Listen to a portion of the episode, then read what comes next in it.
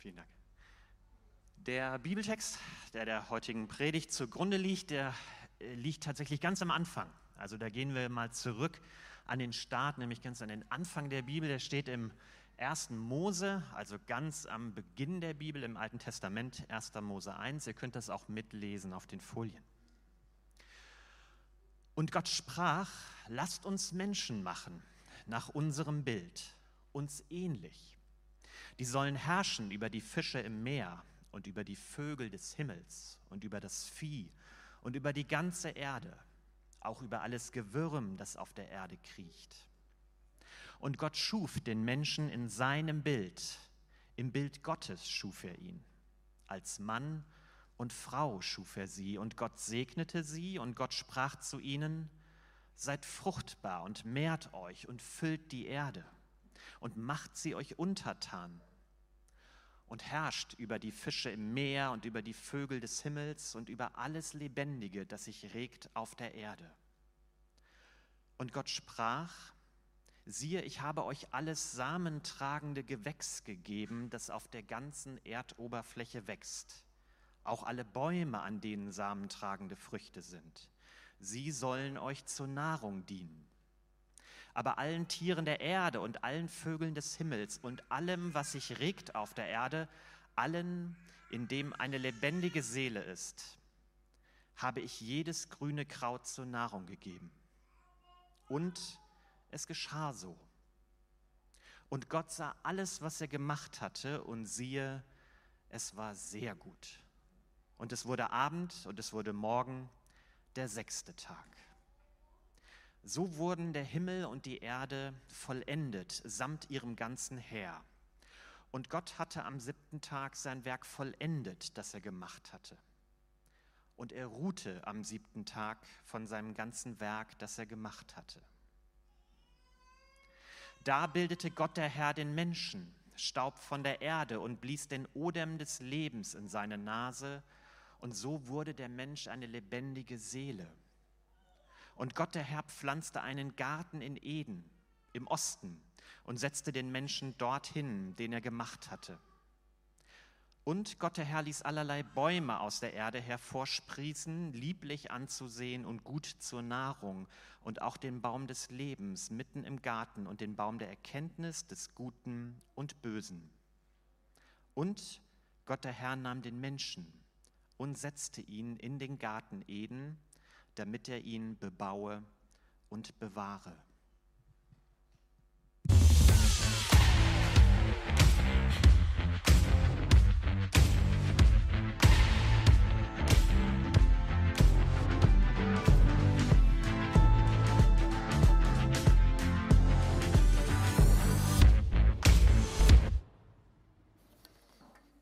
Guten Morgen von mir. Hallo. Mein Name ist Daniel, hier ist das von den Kindern noch und ich bin Pastor in dieser Gemeinde, in dieser Kirche auch. Und ähm, ich bin heute eingesprungen für einen unserer Pastoren, der anderen, weil der krank geworden ist. Und deshalb äh, würde ich gerne zum Anfang beten, ähm, damit ihr nicht merkt, wie gut vorbereitet ich bin. Also, äh, lasst uns mal beten und dann gucken wir uns diesen Text an, der ist hochinteressant. Lieber Vater im Himmel, vielen Dank, dass äh, wir hier Gottesdienst haben können und dass wir uns auch mit äh, diesen Texten beschäftigen können, mit deinem Wort, mit der Bibel. Und ähm, ich bitte dich, dass wir merken, dass das sehr viel mit uns zu tun hat, unser, unserem Leben und gerade auch mit unserem alltäglichen Leben, in der Praxis, mit unserer Arbeit. Ähm, ich bitte dich, dass, das, dass wir das verstehen heute ein bisschen mehr. Amen. Also wie gesagt, wir, ähm, Hendrik hat es gesagt, wir, wir beginnen heute eine neue Serie, die alte ist zu Ende eine neue Serie über Arbeit. Das wird viermal, glaube ich, sein. Und äh, deshalb, ich kann nicht alles heute sagen und werde auch nicht alles sagen, was über Arbeit zu sagen ist. Aber es geht um Arbeit. Und ich finde es äh, ein interessantes Thema, weil es uns alle irgendwie betrifft. Ja, entweder einige von euch haben ihr ganzes Leben schon gearbeitet. Und ähm, die Arbeit, die sie gemacht haben, haben ihre Familien und ihr Leben sehr geprägt und man kann darüber mal reflektieren und was man darüber weitergibt. Oder andere sind von euch sind mittendrin in der Arbeit und in, einem, in, einem, in einer Geschwindigkeit, das hält man ja kaum aus, so einige von euch. Und, oder, oder vielleicht machen andere gerade äh, gerade eine Pause von Arbeit, gewollt oder auch ungewollt, unfreiwillig. Ja? Und einige von euch, sehe ich auch, sind vielleicht noch ein bisschen davor, irgendwann zu arbeiten. Jette, du brauchst noch nicht. So, aber du kannst irgendwann, wirst du auch in den Genuss kommen, sozusagen. Also Arbeit betrifft uns irgendwie alle, deshalb ist ein relevantes Thema. Und ich erinnere mich auch selbst ähm, an meine Zeit, als ich hier nach Hamburg gekommen bin, von, vor knapp 15, 16, 16 Jahren, so 17 Jahren. Und wir kamen aus Berlin, aus der Ausbildung und ich kam hier nach Hamburg und wir haben dann angefangen, in der, in der Gemeinde zu arbeiten, in der Kirche zu arbeiten. Und ähm, ich kann mich noch erinnern, dass ich irgendwie mich mit jemandem getroffen habe und gesagt habe, und ich meinte dann, ich habe vorher noch nie so viel gearbeitet. Ich hatte viele Nebenjobs und alles Mögliche. Und ich habe gesagt, ich habe vorher noch nie so viel gearbeitet, weder an einem Job noch sonst irgendwo. Und die Person sagte dann, ja, niemand zieht nach Hamburg, um hier Urlaub zu machen. Guckt euch mal das Wetter an, ja? Also natürlich hat er recht, ja? Wenn man nach Hamburg kommt oder wenn man mit Hamburg lebt oder gerade wenn man nach Hamburg kommt und hier dazuzieht, kommt man eigentlich, um hier zu arbeiten. Man hat Jobs, man hat das, man, man, man Studium, Karrierestart, besserer Job, Karriereleiter. Ähm, und dann sind unsere Jobs oder unsere Arbeit eben das, was unsere Zeit oder unser Denken, unsere Hauptzeit des Tages auch beschäftigt, eigentlich die ganze Woche. Manchmal, es gibt Leute, die ich kenne, die, die können auch abends nicht so richtig abschalten und, und man nimmt es mit nach Hause und es ist nachts und am, am Wochenende ist es auch noch da und im Kopf und die ganze Zeit ist es immer da. Und hier in 1. Mose 1, Vers, ähm, also die ersten beiden Kapitel, ich habe das lesen lassen, so Ausschnitte daraus, kommt Arbeit eben auch vor. Und das ist ganz am Anfang der Bibel. Und weil es ganz am Anfang ist, wird uns damit eine Sache am Anfang schon gesagt. Wisst ihr was? Arbeit ist ein wichtiges Thema. Sonst wird es nicht am Anfang vorkommen, sondern ganz hinten. Also ganz einfach. Und deshalb würde ich mich, mir gerne heute mit euch den Text angucken unter drei Überschriften. Die eine, eine ist, wo, wo, wofür sind wir eigentlich hier? Was hat Arbeit mit uns zu tun? Wozu sollen wir eigentlich oder was sollen wir eigentlich machen als Menschen? Wozu sind wir hier? Wofür sind wir hier? Und das Zweite ist, wie sollen wir denn arbeiten? Auf welche Art und Weise? Und das Dritte ist, was brauchen wir, um das zu tun? Ja? Drei Punkte und los geht's. Also, äh, das Erste ist, warum sind wir eigentlich hier? Wozu sind wir hier? Und die erste Sache, die wir im Text sehen können, ist, dass wir geschaffen worden sind, um zu arbeiten. Ja, wir sind geschaffen, um zu arbeiten. Und das hört sich erstmal auf den ersten Blick überhaupt nicht reizvoll an. Ich weiß es. Wir würden eigentlich gerne geschaffen sein, um in der Hängematte zu liegen oder irgendwo am Strand. Aber eigentlich ähm, liegt in dieser Aussage, wir sind geschaffen, um zu arbeiten, etwas sehr Spannendes, etwas sehr Atemberaubendes, etwas sehr Positives. Und deshalb schaut euch mal Vers 2 an, den ich äh, abdrucken lassen habe. Oder nicht abdrucken, sondern hier ähm, da ranhauen lassen habe. Am siebten Tag hatte Gott sein Werk vollendet, das er gemacht hatte, und er ruhte am siebten Tag von all seiner Arbeit aus. Wisst ihr, was das für eine wichtige Aussage ist? Pass auf, wenn man sich Geschichten anschaut oder Legenden oder Märchen, ähm, die so eher aus dem, aus, aus, ja, aus, aus, also Ur, aus der Antike, noch vor der Antike kommen, da gibt es verschiedene Schöpfungsmythen, wie die Erde entstanden ist. Zum Beispiel, da gibt es eine, das ist so ein mesopotamisch-babylonischer Schöpfungsmythos. Und das ist eine spannende Geschichte. Da gibt es diesen Gott Marduk und der fängt einen Krieg an mit anderen. Und dieser Gott Marduk hat ein ganzes Heer aufgestellt mit ganz vielen Göttern und die, und die ähm, gehen aufeinander los und er gewinnt. Und als Sieg, als Siegeszeichen, was er macht, er kreiert eine Welt.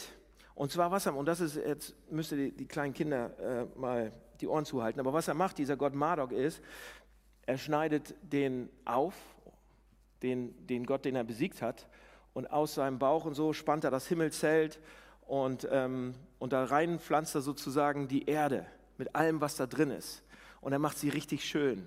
Und jetzt sagt er, guck mal, wie schön ich das gemacht habe. Jetzt können wir aus dem Universum da reingehen. Und wisst ihr, was denn alle seine anderen Götter sagen, mit denen er gekämpft hat? Die sagen dann, meine Güte, Marduk, weißt du, was das bedeuten wird und kosten wird, das alles zu pflegen und zu kontrollieren und zu behalten? Und wisst ihr, was Marduk dann sagt? Hier ist, was er sagt. Das ist aus den antiken Schriften sozusagen. Marduk antwortet, ein Gewebe von Blut will ich machen, Gebein will ich bilden, um ein primitives Wesen entstehen zu lassen. Mensch sei sein Name. Erschaffen will ich ein Wesen, den Menschen ihm auferlegt sei der Dienst der Götter zu ihrer Erleichterung. Also, was da in diesem alten Mythos beschrieben wird, die haben sich ja Gedanken gemacht, wie die Welt auch entstanden ist, aber was da beschrieben wird, ist, der Mensch soll arbeiten, damit die Götter ausruhen können. Und da ist Arbeit komplett schlecht in dieser Sichtweise. Götter arbeiten doch nicht. Lass die Menschen arbeiten, damit wir ruhen können. Und auf der anderen Seite das ist ja zuerst aus dem, aus dem mesopotamischen, aus dem östlichen Gedankengut, Philosophien. Auf der anderen Seite haben wir so die griechisch-römische Philosophie, da kommen wir auch her. Da sind wir sehr, sehr, sehr viel geprägt worden. Und die haben sich auch, die haben auch so Mythen und Ideen und Geschichten vom Anfang der Erde oder von der Herkunft und so weiter. Und die berühmteste Geschichte, kennt ihr wahrscheinlich auch, oder? Die berühmteste Geschichte bei den Römern und, und, und, und Griechen ist die Büchse der Pandora. Schon mal gehört? Das ist auch ein Schöpfungsmythos sozusagen. Und äh, die Büchse der Pandora war ein Geschenk von Zeus an Pandora. Und Zeus sagt, mach sie bloß nicht auf. Also mach diese Büchse nicht aus. Also Zeus wies Pandora an, die Büchse den Menschen zu schenken und ihnen mitzuteilen, dass sie sie unter keinen Umständen öffnen dürften. Doch die Neugier war natürlich so groß, dass die Menschen die Büchse trotzdem aufmachen. Und was kommt raus? Alle Laster, alle Untugenden, Tod, Krankheit, Verfall und Arbeit. In den griechischen Mythen ist Arbeit in der Büchse der Pandora. Arbeit wird gleichgesetzt mit Tod und Krankheit und alles andere mögliche Schlechte. Und warum erzähle ich das? Weil hier in unserem Text, den wir heute lesen, also in 1. Mose 1, geht man könnte fast sagen, der geht fast absichtlich, wenn man es so liest, dagegen vor. Der, der ist komplett die Antithese dazu. Er sagt, Arbeit ist etwas, was Gott tut. Arbeit ist etwas Gutes, was wirklich verwunderlich ist. Äh, in Kapitel 2, Vers 7, guckt mal, was da steht. Da nahm der Herr, haben wir das? Da bildete der Herr den Menschen Staub von der Erde und blies den oben in den Lebenssinn seiner Nase und wurde. Was, was uns hier gesagt wird, ist, die Römer und die Griechen haben gesagt, Staub und Dreck ist schlecht. Das, Leib, das, das Physische, das Leibliche ist schlecht. Die Seele ist gut. Das andere ist schlecht. Die Seele ist gut, der Schle Körper ist schlecht. Der, der Körper ist nur das Gefängnis für die Seele, mehr nicht. Cicero, Sokrates, Platon, all die anderen haben gesagt, dass, dass, dass, dass körperliche Arbeit erniedrigend ist. Es ist schlimm. Es ist ein Fluch. Arbeit ist eine Strafe. Und, und, und dann sagen sie, wenn man nicht drum herum kommt um Arbeit, die griechischen Philosophen sagen das, dann bleibt wenigstens weg vom Dreck und vom Staub und von der Erde. Macht, man, man arbeitet nicht mit den Händen. Ja, sogar Handel, laut Sokrates, war irgendwie erniedrigend. Deshalb mach irgendwas anderes, werd Philosoph, werd Professor, mach was mit Medien. Aber hier im Text, aber ein Scherz, hier im Text ist es fast entgegengesetzt. Gott mit seinen Händen im Dreck, im Staub, mit, mit Dreck unter den Fingernägeln. Er buddelt ein Loch, um uns zu erschaffen. Komplett anders. Und dann in Kapitel 2, Vers 15 steht sogar, und Gott segnete sie und sprach zu ihnen, seid fruchtbar mehr nee, das ist nicht Vers 15, aber Vers 15, da kommen wir gleich hin. Warte einen Augenblick. Vers 15 steht, Gott pflanzt einen Garten. Du weißt, was es bedeutet, Günther, wenn man einen Garten pflanzt. Da macht man sich die Hände dreckig. Günther ist Gärtner gewesen. Ja? Er pflanzt einen Garten.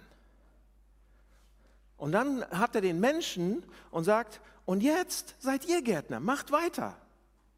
Also 1. Mose geht einen ganz anderen Weg als alle anderen Philosophien um uns herum. Er sagt, schaut euch an, wie gut Arbeit ist. Da ist ein Wert in Arbeit. Arbeit ist ein Teil vom Paradies gewesen, vom Garten Eden, sagen uns diese, diese, diese Berichte. Und wisst ihr, was es im Paradies gab? Es gab großartiges Essen. Es gab Schönheit, es gab Spiritualität, sie gingen mit Gott spazieren. Es gibt Sexualität, Erotik, Freundschaft und Arbeit. Aber das wird wertgeschätzt, sogar der Gärtner wird wertgeschätzt. Also die erste Sache, die wir lernen ist heute, wir sind aufgefordert zu arbeiten. Wir sind berufen, um zu arbeiten. Wir sind geschaffen für Arbeit. Seid ihr noch nicht so ganz überzeugt und denkt, ach Mann, hätte das nicht anders kommen können? Nein, Arbeit ist erstmal bei Gott was Gutes. Zweitens, wie arbeiten wir denn jetzt? Und jetzt wird es interessant, weil 1. Mose 1, Vers 28, das ist der Text, da wird geschrieben, Gott segnete sie und sprach zu ihnen, seid fruchtbar und mehrt euch und füllt die Erde und macht sie euch untertan und herrscht über sie quasi. Dieser Auftrag, ja, Gott hat die ersten Menschen oder sieht die Menschen vor sich und sagt, ich habe einen Auftrag für euch. Hier ist meine zentrale Anweisung für euch. Und damit legt Gott eigentlich schon fest, was der Auftrag des Menschen seit der Schöpfung sein sollte. Und der gilt für alle Menschen, ob sie jetzt an Gott glauben oder nicht. Ja, neben dem Auftrag, dass man Familien gründet, irgendwie für den Nachwuchs sorgt, gibt es eben den Aspekt, und das ist laut Lutherbibel, dass man sie, die Welt sich untertan macht und sie über sie herrscht.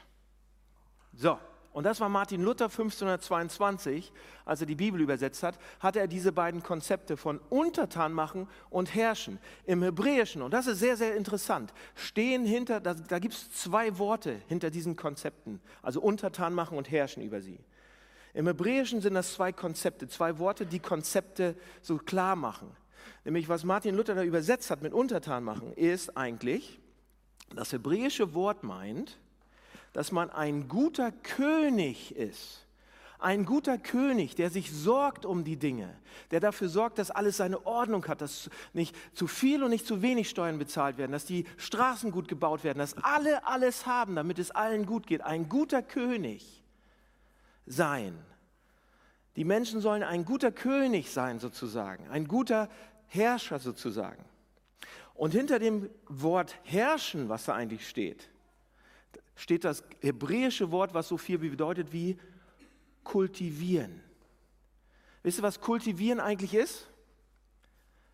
Der Gärtner weiß das natürlich. Angenommen, ihr habt ein Stück Wiese oder oder noch nicht mal ein Acker, sondern einfach ein Stück Erde. Was macht ein Gärtner? Was macht ein Bauer? Er kultiviert es. Er, macht es, er, er, er sorgt dafür, dass man es benutzen kann. Er, er macht es besser. Er, er, nimmt, er, nimmt, er holt das Potenzial aus, aus Dreck, Staub und aus Erde raus, damit daraus was erwachsen kann. Das, das, das meint dieses Wort, herrschen eigentlich. Martin Luther hatte natürlich Kind seiner Zeit und so weiter und sagte untertan und herrschen. Aber was das die beschreiben, diese beiden Worte beschreiben den Schutz und Fürsorge für die Schöpfung, eine Ordnung und Strukturierung der Schöpfung. Ja, zum Beispiel ähm, 1. Mose 2,20, der Mensch benennt alle Tiere. Und dann eine Entwicklung der Schöpfung. Also kurz gesagt könnte man sagen, 1. Mose 1,28 ist ein Auftrag für uns alle, die Welt zu bevölkern und sie zu schützen und sie zu, zu kultivieren, zu entwickeln. Man nennt das eigentlich, ne, nicht eigentlich, man nennt das den Kulturauftrag, den wir haben. Alle. Wie geht das? Indem wir eben die Welt schützen, strukturieren, heilen und entwickeln. Leute, und was ist das für ein interessanter und umfassender Auftrag, den Gott uns da gibt?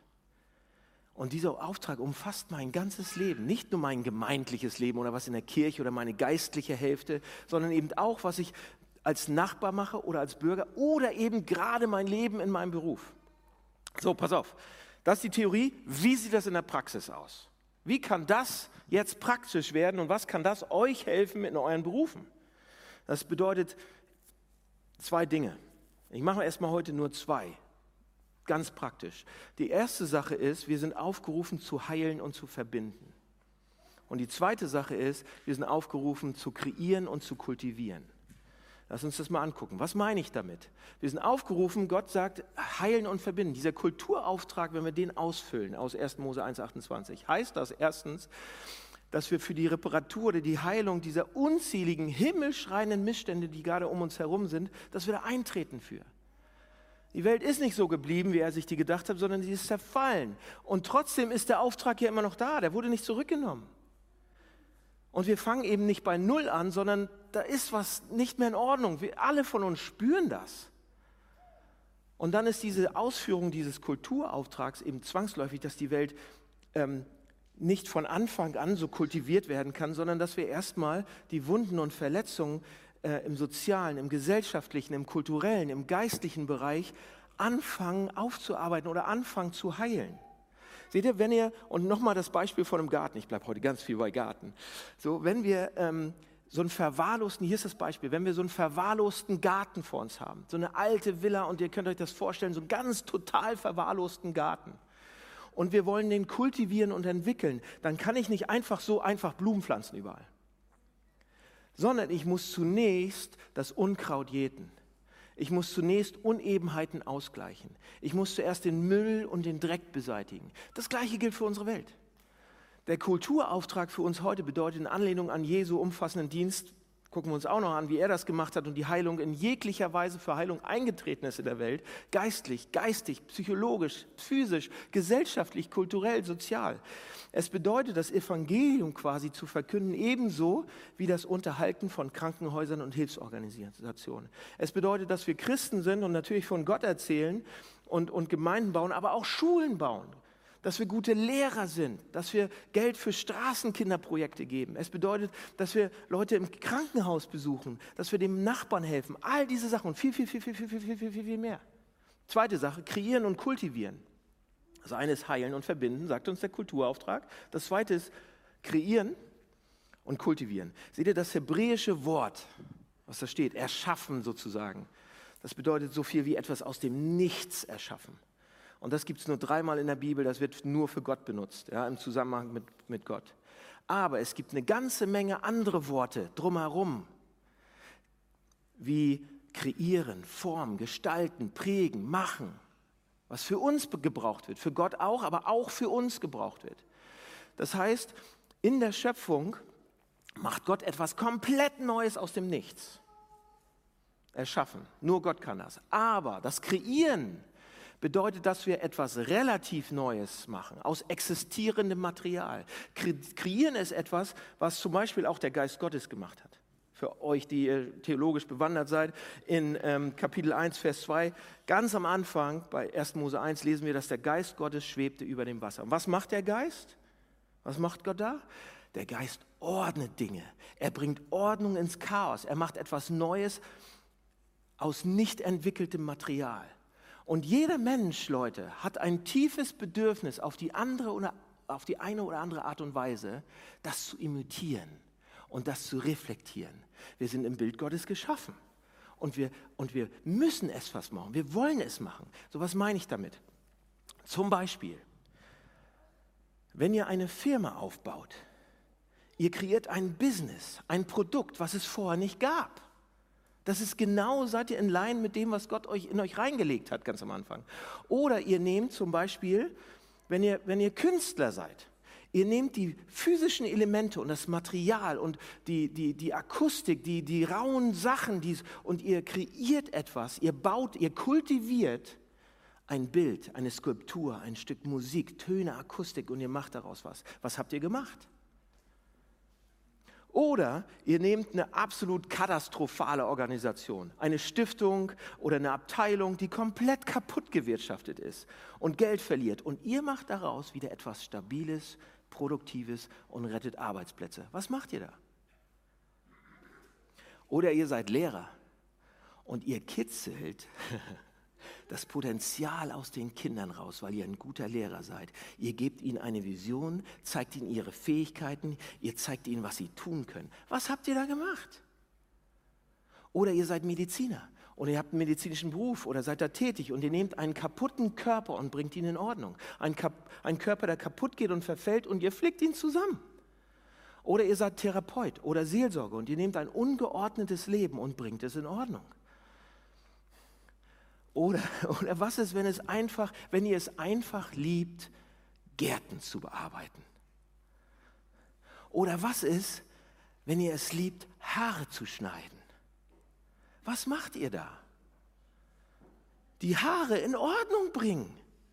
Ihr macht das, was der Geist Gottes getan hat. Der Geist Gottes bringt Ordnung ins Chaos und wir müssen es auch tun. Warum ist es so befriedigend, wenn man einen Job richtig gut gemacht hat? Ob es Lehren ist oder Seelsorgen oder Medizin oder Management oder Ingenieur oder Hausmeister oder Mauern, Maurern oder Malen. Ja, und selbst wenn es nur die eigenen vier Wände äh, gut zu renovieren gilt und nur sauber machen oder die Haare von jemandem zähmen. Was macht ihr da? Genau das, was der Geist Gottes gemacht hat. Ordnung ins Chaos bringen. Etwas neu machen. Und das steckt in uns drin. Wir wollen das. Das ist zutiefst menschlich. Ja, und jeder von uns hat verschiedene Gaben. Wir haben Gaben und wir sind im Bild des Schöpfers geschaffen und wir müssen kreieren. Das steckt drin. Wenn wir das nicht machen, Leute, ihr wisst, wie ihr euch dann fühlt. Also Gott sagt hier, wir haben das Potenzial in uns drin, er hat uns so geschaffen, wir müssen erschaffen, kreieren, heilen, was machen. Wir, das ist ein integraler Bestandteil unseres Auftrags in dieser Welt. Sie zu entwickeln, zu strukturieren, zu ordnen. Ja? Damit, Leute, ist mein Beruf nicht nur noch mehr Mittel zum Zweck, Geld zu verdienen. Ja, und es ist auch nicht nur der Ort, zu meiner Selbstverwirklichung. Da werden wir nächste Woche ganz viel drüber reden. Ja? Und sonst hat es überhaupt nichts mit meinem sonstigen Leben zu tun, oder mit meinem geistlichen Leben zu tun oder sonst was. Wenn wir den Kulturauftrag, den ich versuche suche euch zu erklären, richtig verstehen, dann ist mit einem Mal mein Job auf einmal ein integraler Bestandteil meines Lebens als Jünger Jesu und ein integraler Bestandteil meines Lebens hier als in dieser Welt. Ganz egal, ob ich Pastor bin, Bäcker, Lehrer, Arzt, Journalist, Model, Künstler, Werber oder Musiker. Seht ihr? Und damit bin ich am Ende des zweiten Punktes. Gott hat einen unglaublichen Gefallen daran, in, an einer entwickelten, geordneten und schönen Schöpfung. Und, wenn, und einige von euch sagen, oh, Schönheit, wenn ich das machen darf. Meine Frau zum Beispiel. Wenn ich Sachen schön, ich, ja, wenn Menschen und ja, oder, oder andere von euch haben eine unglaubliche tiefe Befriedigung dabei, wenn Menschen ausgebildet werden trainiert werden oder informiert werden, wenn Felder bestellt werden, Städte gebaut werden, Verkehrswege eingerichtet werden, wenn Menschen äh, wenn, wenn anderen Menschen gedient wird, wenn Menschen durch Musik oder Kunst inspiriert oder bewegt werden, all das, Leute, gefällt Gott von ganzem Herzen und ist diese Erfüllung dessen, was er uns aufgetragen hat, des Kulturauftrags. Also in diesem Sinn ist mein Job, Teil dieser guten Nachricht, Teil des Evangeliums, der Evangeliumsgeschichte und Teil von Erneuerung und Ausbreitung von das, was Gott für diese Welt will, von Gottes Reich. Okay? Soweit. Jetzt, wie wird das praktisch? Und da habe ich mir einen Interviewgast eingeladen, weil ich gesagt habe, ich kann euch alles erzählen, aber ich habe hier mal jemanden eingeladen, der heißt, komm doch mal nach vorne, lieber. Mein lieber Freund, habe ich auch ein Mikrofon für dich? Ich nehme mal das. Nummer drei. Komm, Klaus, wir haben hier sogar einen Tisch gekriegt. Wie heißt du denn?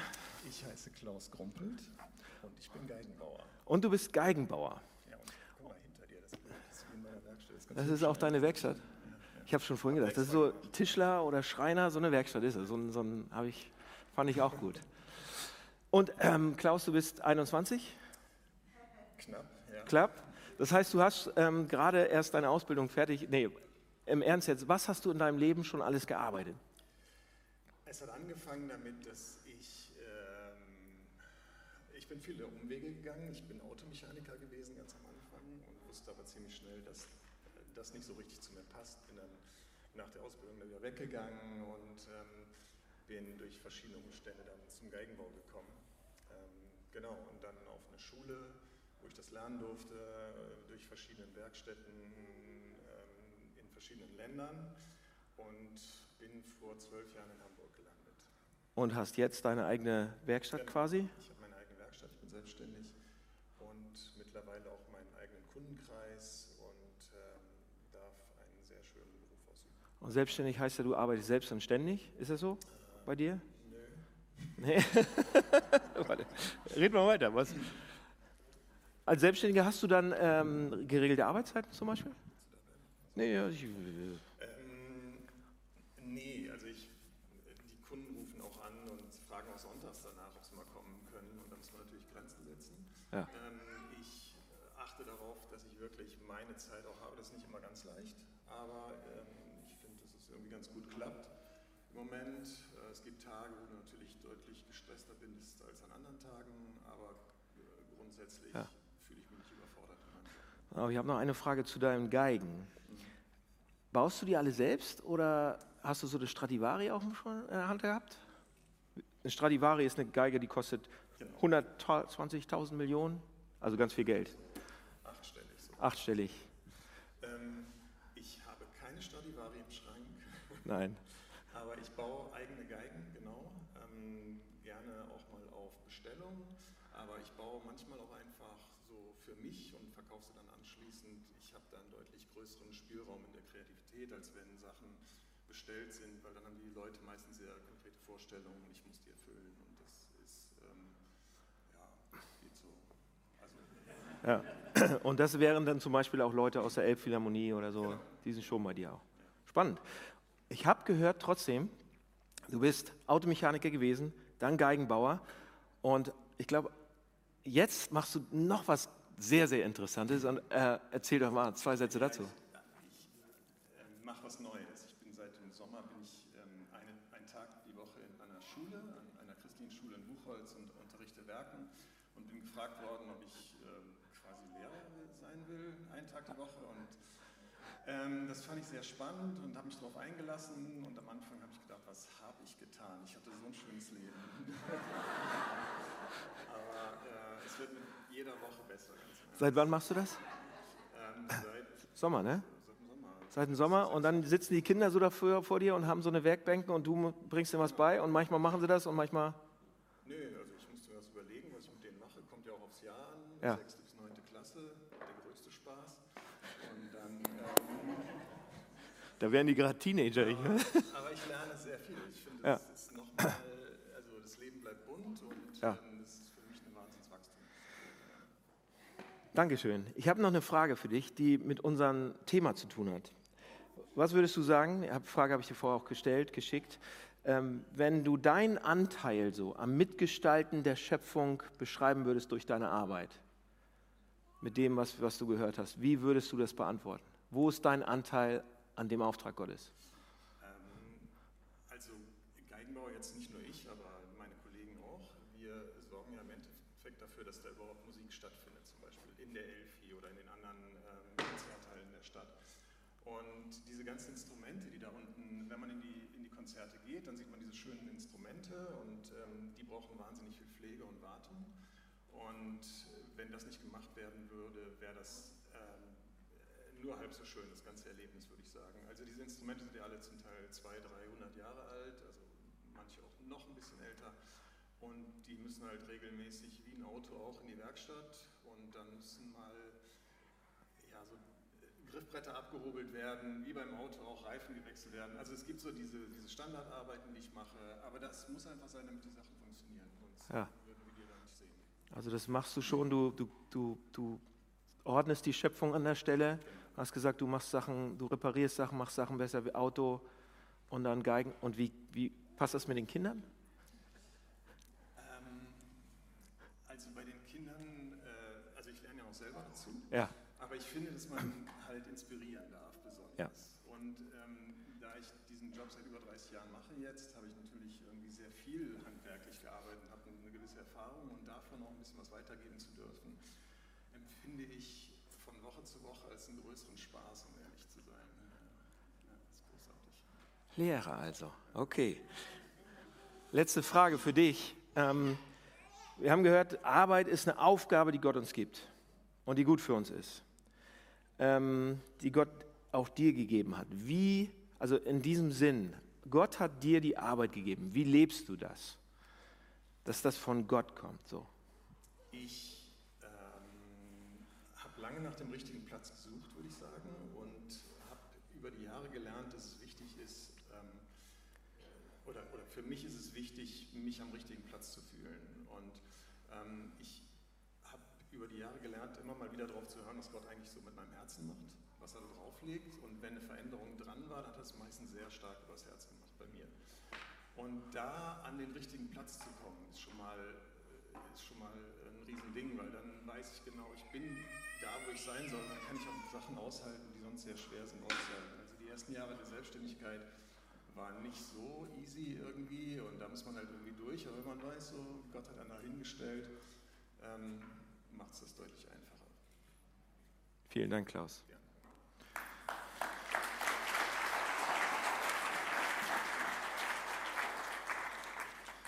So, während ich das Mikro hier reinmache, wir werden das jede Woche haben, dass wir auch äh, während der Predigt jemand äh, interviewen zu dem Thema, was dran ist.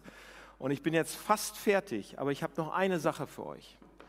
Ähm, nämlich, wenn wir das gehört haben, ja, dass Gott uns gebaut hat oder geschaffen hat für Arbeit, dass Arbeit was Gutes ist, dass er damit was Gutes vorhatte. Und gleichzeitig sagt er uns, auf welche Art und Weise wir nämlich arbeiten sollen, diesen Kulturauftrag ja, zu kultivieren, besser zu machen, zu heilen, zu verbinden. Und jetzt meine letzte Frage für heute. Wie schaffen wir das? Wie können wir das jeden Tag schaffen? Welche Motivation sollten wir haben, dass wir das tatsächlich morgen im Büro umsetzen? Gott sagt das, Gott gibt uns einen Auftrag. Wir haben ein paar tolle Beispiele gehört. Aber für jeden von euch, auch wenn ihr euren Job nicht gut findet, was brauchen wir dafür? Letzte Frage, was brauchen wir dafür, um das zu machen? Und da habe ich ein Beispiel für euch von, ähm, von John Coltrane. Schon mal gehört? John Coltrane ist ein Musiker gewesen, ein Jazzmusiker, einer der großartigsten Saxophonisten, du kennst ihn wahrscheinlich, des 20. Jahrhunderts.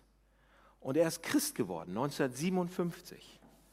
Und das hat seine gesamte Sicht, also des Lebens, aber auch seine Sicht auf Arbeit verändert. Und dann hat dieser John Coltrane einen unglaublichen Jazz-Song geschrieben. Heute ist das ein Standard in der Jazzmusik. Und das ist Love Supreme. Also alle Jazzer, alle Musiker, die äh, ne, könnt ihr auch im Internet euch runterladen und so weiter. Einer der großen Saxophonisten. Und als Danksagung zu, seinem, zu diesem Song, Love Supreme, hat er Folgendes geschrieben. Im Jahr 1957 erfuhr ich durch die Gnade Gottes ein spirituelles Erwachen, was mich in ein reicheres, volleres und produktiveres Leben geführt hat. In großer Dankbarkeit bitte ich demütig darum, andere glücklich zu machen durch meine Musik und mein Gefühl ist es, dass es Wirklichkeit wird durch seine Gnade. Alle Ehre sei Gott. Und dann hat dieser John Coltrane eines Tages diesen Song Love Supreme als Solo gespielt. Und es war das beste Solostück jemals, was er gespielt hat. Ein unglaubliches Stück. Eine unglaubliche Musik, eine unglaubliche, eine unglaubliche Aufnahme. Und als es vorbei war, geht er von der Bühne und stellt sein Saxophon hin und die Leute um ihn herum hören ihn sagen, wie er ganz leise sagt, Nunc Domini. Und ihr fragt jetzt, hä? Wisst ihr, was Nunc Domini bedeutet? Das sind zwei, das sind die beiden berühmten ersten Worte von, einem Gebo äh, von dem Gebet von Simeon in Lukas 2. Da sagt Simeon, als er Jesus so gesehen hat, betet Simeon zu Gott und sagt, nun Herr, nun Herr, kann dein Diener in Frieden sterben, denn du hast deine Zusage erfüllt. Mit eigenen Augen habe ich das Heil gesehen, das du für alle Völker bereitet hast. Was sagt er damit? Er sagt damit, jetzt kann ich gehen. Ich war auf dieser Welt, um eine bestimmte Anzahl von Dingen zu tun, um Musik zu schreiben, um Musik zu spielen. Ich wurde hierher gestellt, um diese Sachen zu machen. Und ich habe das gemacht. Aber woher kommt diese Haltung? Epheser 2.10 sagt uns, denn was wir sind, Epheser 2.10 haben wir das auch? Haben wir bestimmt gleich. Denn was wir sind, ist Gottes Werk. Er hat uns durch Jesus Christus dazu geschaffen, das zu tun, was gut und richtig ist. Gott hat alles, was wir tun sollen, vorbereitet. An uns ist es, das Vorbereitete zu tun. John Coltrane sagt mit diesem Nunc Domini, ich weiß, dass es bestimmte Leute gibt, denen ich helfen soll, bestimmte Dinge, die ich tun soll, bestimmte Arbeiten, die ich verrichten sollte.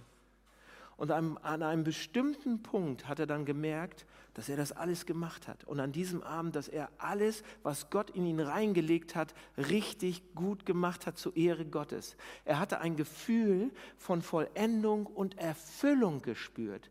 Er hatte Ruhe in seiner Seele.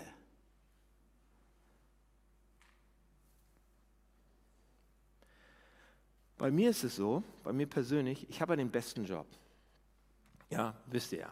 Habe ich schon oft erzählt. Viel besser als euer Job. Ich liebe meinen Job. Ja? Viel besser als jeder Job, von dem ich jemals gedacht hätte, dass ich ihn irgendwann mal haben würde. Aber sogar die besten, besten Jobs sind manchmal unglaublich frustrierend und manchmal schrecklich erdrückend und niederschmetternd. Und manchmal gibt es alle Arten von Schwierigkeiten und Sorgen und Ängsten und Herausforderungen. Und jetzt sagt ihr vielleicht, vielleicht geht es euch genauso mit eurem Job gerade. Und ihr sagt, Daniel, du hast hier überhaupt kein realistisches Bild gezeichnet von dem, wie man arbeiten kann heutzutage. Das hast du dir schön ausgedacht oder Gott sagt das vielleicht. Aber arbeiten ist für mich im Moment nur frustrierend. Arbeit tut weh. Arbeit hat mich zerstört. Ich würde, und darüber reden wir nächste Woche, wie das passiert. Ja? Aber vielleicht sagt ihr, ich würde alles tun, um aus meiner Arbeit im Moment rauszukommen und alles tun, um in einen anderen Job zu kommen. Du bist doch nicht realistisch, Daniel. Aber wisst ihr was? Die Bibel ist realistisch.